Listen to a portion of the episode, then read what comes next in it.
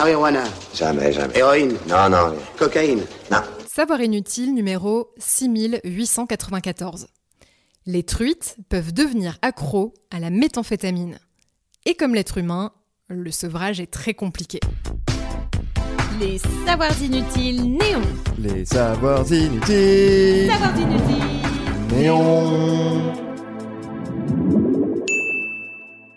Dans la nature, il n'est pas rare de voir les animaux planer.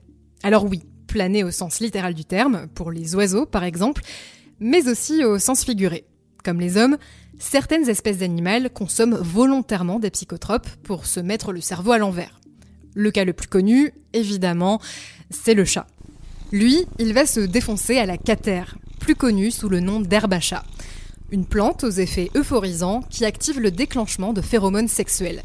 En quelques minutes, paf Votre gros matou atteint le nirvana.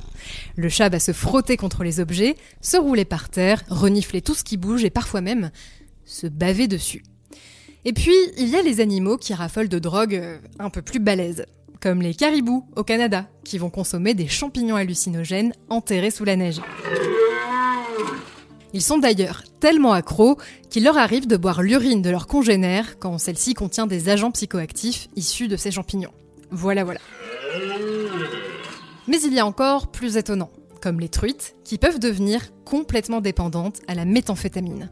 Cette trouvaille récente nous vient de chercheurs tchèques qui ont voulu mesurer les conséquences de la pollution des rivières par cette substance. Car oui, en République tchèque et dans d'autres pays d'ailleurs, certains cours d'eau sont pollués par des drogues ou des médicaments qui ne sont pas filtrés par les stations d'épuration. Pendant deux mois, les scientifiques ont donc fait une petite expérience. Ils ont placé 120 truites dans deux bassins différents. Le premier contenait 1 microgramme de méthamphétamine par litre d'eau et le deuxième était rempli d'une eau sans drogue. Ensuite, les poissons ont été réunis dans un bassin spécial avec deux courants différents à leur disposition. Un premier avec des résidus de drogue et un deuxième avec une eau parfaitement propre. Et c'est là qu'on a compris que les poissons étaient complètement addicts. Les truites habituées à la méthamphétamine se sont ruées sur le courant d'eau contenant des substances illicites, alors que les autres ont tout fait pour le fuir. Les poissons dépendants présentaient aussi des traces de drogue dans leur cerveau jusqu'à 10 jours après l'exposition, comme les humains, et se montraient aussi moins vivaces que leurs congénères pendant leur période de sevrage. Les chercheurs ont interprété ce phénomène comme un signe d'anxiété ou de stress, des signes typiques du sevrage de la drogue chez l'homme.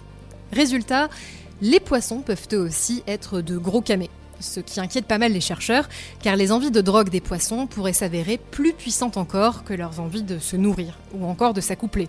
Et forcément, s'ils arrêtent de manger et de faire des petits, ben c'est la fin de l'espèce. Plus de poissons et peut-être même plus de fruits de mer, d'ailleurs. Une autre étude menée en 2019 au Royaume-Uni s'est intéressée à la présence de drogue dans les rivières du pays. Et là encore, surprise.